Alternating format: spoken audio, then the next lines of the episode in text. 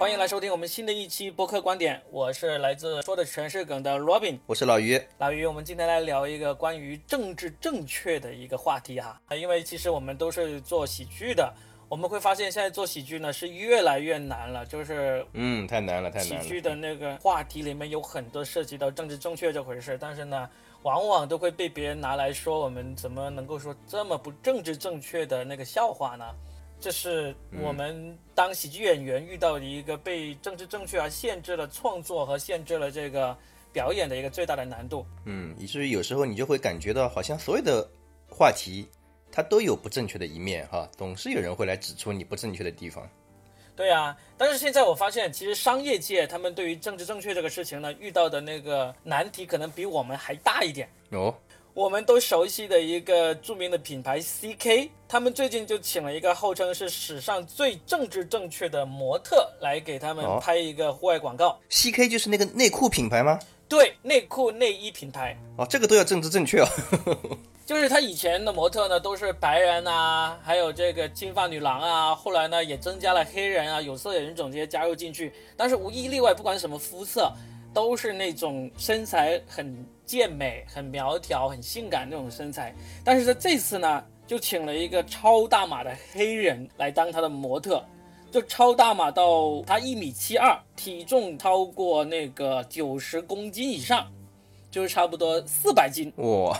这么大块头的一个黑人女模特，而且她还不真的只是女模特，她是同性恋，同时呢也是变性人，哇，几乎他就把现在性少数人群的所有特征都集于一身啊。然后呢，他老婆呢同样也是一名变性人，他们领养的孩子呢也是属于 LGBT 群体。就是这个身份，我估计全世界能够符合这个身份要求的可能没几个。居然被他们找到了啊！因为他本身也是一个演员，就是模特、剧本顾问。那 CK 能够找到他，我觉得也是煞费苦心呐、但是它这个平面海报拍出来之后呢，其实就引起了很大的争议。这种争取多元化的这种性少数群体，其实我我觉得我们要是说性少数这个词啊，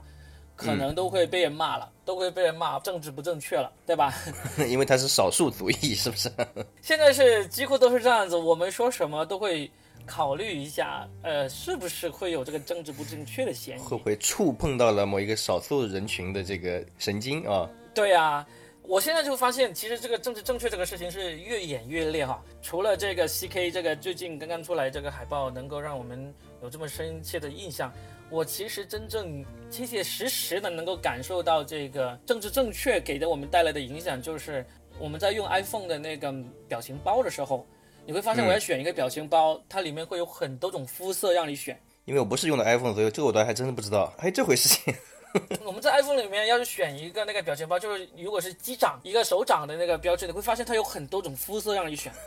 这个因为因为这个软件是美国这边设计的嘛，你会去发现，对于我们中国人来说，政治正确这个事情其实并没有那么敏感，也就是最近这一两年才敏感的。但是我们真正接触到了，就是在几年前 iPhone 它里面的那些同一个表情，它的肤色选择越来越多的时候，你就会真的是感受到了这么一点了。我们今天想聊的不是说纯粹的要展示这种现象啊，就是我们的其中一个观点，其实想要说，现在这个政治正确这个事情，我有一种感觉，就是我们会在往政治正确的顾虑越来越多这个路上面，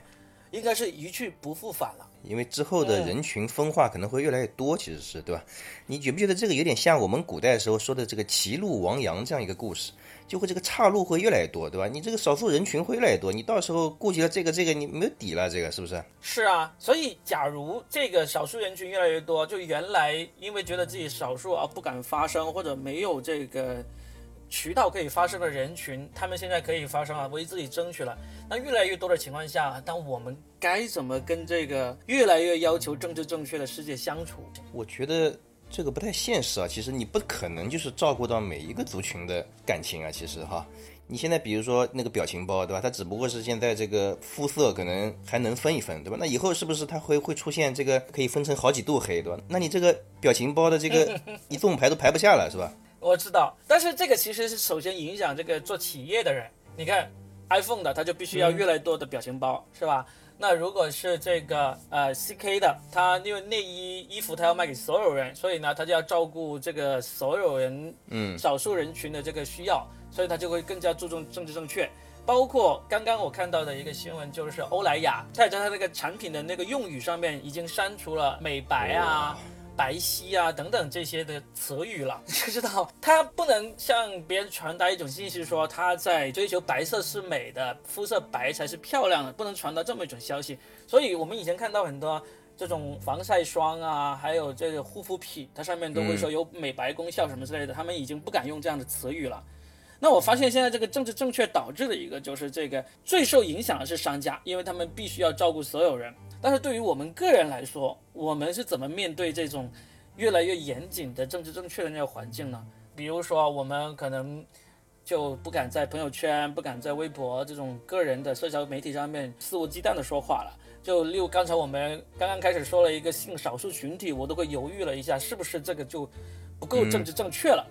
对吧？但是我又感觉这种趋势并不会回头，只会越来越烈。这样的情况下，作为个人来说，我们有一些什么办法来跟这种现象来？我觉得有一点是肯定的，首先得多听听我们这种节目，来了解一下什么又变成了一个不能提的 词，是不是？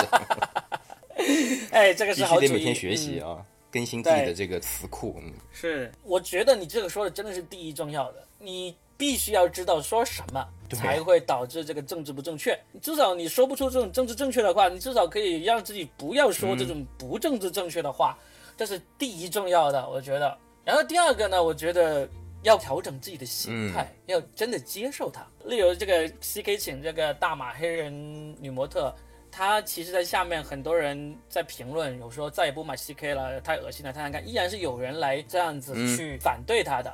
但是呢，现实生活就是，你就算敢在网上发表这种反对的声音，你在现实中其实你也不敢去发表这种声音。我觉得现在很多人是敢怒而不敢言，但是实际上这种敢怒而不敢言的心态呢，可能迟早要转换为我们就要接受这个世界就是这样子。嗯，就现在我可能不小心说了一个政治不正确的话，但是这个话在以前对我来说是司空见惯的。那现在一旦我这样说出来，可能就会被人指责说你怎么能这样说？那现在我可能会说，我为什么不能这样说？老子一直都是这样说的，对吧？但是到将来，可能你的心态就会转变成为，有一天你不小心说了一个政治不正确的，有人指责你，你就会说，哦，不好意思，我我改个说法，嗯，可能就会平和很多。有道理啊，就不要激化这个矛盾，其实是对，这就是一个相处之道，你都没有办法避免，因为是越来越多的人会站出来说话。当然，你也可以很强硬啊，你也可以说我我无所谓，我就是想按我想要说的话。你有本事你去告我啊，你有本事去起诉我啊，因为法律赋予我可以这样说的自由，对吧？这样会有很多麻烦，其实啊，对，会为你惹来很多麻烦。所以我觉得我们现在能做的就是第一个就是不断的了解这种最新的政治正确，